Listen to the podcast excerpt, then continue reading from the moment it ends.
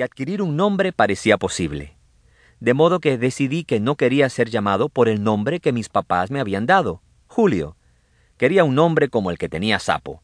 Así que busqué peleas. Era siempre fácil encontrar peleas si te odiabas a ti mismo. Entonces, ¿qué si peleabas con alguien más grande que tú que te pateara el trasero? ¿Qué si te acuchillaban con un 007 en la espalda y nunca volvías a caminar? ¿Qué si alguien te rompía la nariz en una pelea? Eras feo, de todos modos. Tu vida era una mierda desde el principio. Era como si ya no te importara la guerra y decidieras cargar contra los tanques con tus puños desnudos. Ningún acto de valentía en ello. A ti simplemente ya nada te importaba. Era fácil ser grande y malo cuando odiabas tu vida y te sentías insignificante. Vivías en edificios con ascensores que apestaban a orines, tecatos tirados en las escaleras, pósters del violador del mes y putas que no sabías que lo eran hasta que veías a hombres entrar y salir de sus apartamentos como si fueran puertas giratorias. Vivías en un lugar donde los lotes baldíos crecían como el pasto salvaje en Kansas. ¿Kansas? ¿Qué sabe un chico del Spanish Harlem de Kansas? Lo único que sabías era que un día la manzana tendría gente, y el otro día sería borrada por un incendio. Los edificios quemados se convertían entonces en galerías de tiro para los tecatos, o jardines de juego para ser explorados por chicos como Sapo y yo. Después de unos meses, la municipalidad de la ciudad de Nueva York enviaría una grúa con una bola y una cadena para derrumbar los apartamentos destripados. Semanas después, llegaría un bulldozer que convertiría la manzana en un lote baldío. El lote se volvería luego en un cementerio de carros robados. Sapo y yo jugábamos en esos carros sin puertas, ruedas, ventanas o volantes, en los que los ratones hacían sus nidos dentro de los asientos tajeados. A Sapo le encantaba matar a los ratoncitos de diferentes maneras. A mí me gustaba agarrar un pedazo de vidrio y abrir lo que quedaba del asiento.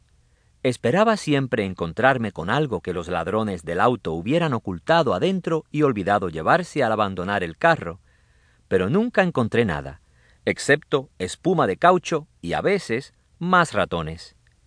Incendios, tecatos moribundos, disparos, asaltos y bebés cayéndose desde las ventanas eran cosas que tomabas como parte de la vida.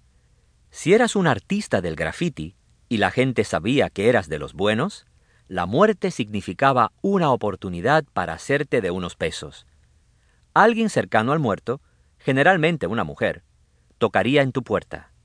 Mira, mi primo Freddy acaba de fallecer.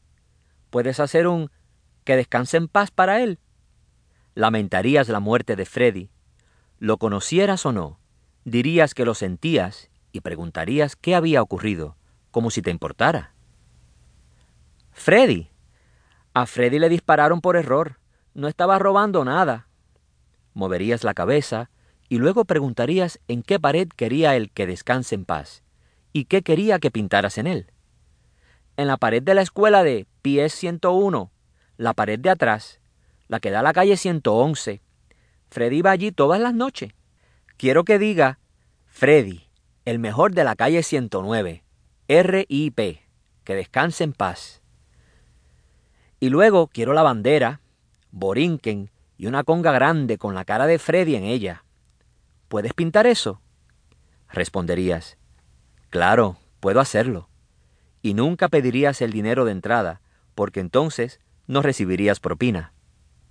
Pinté docenas de RIP para muchachos del barrio que se sentían pequeños y necesitaban algo violento para reiniciar sus vidas y a la vez terminarlas.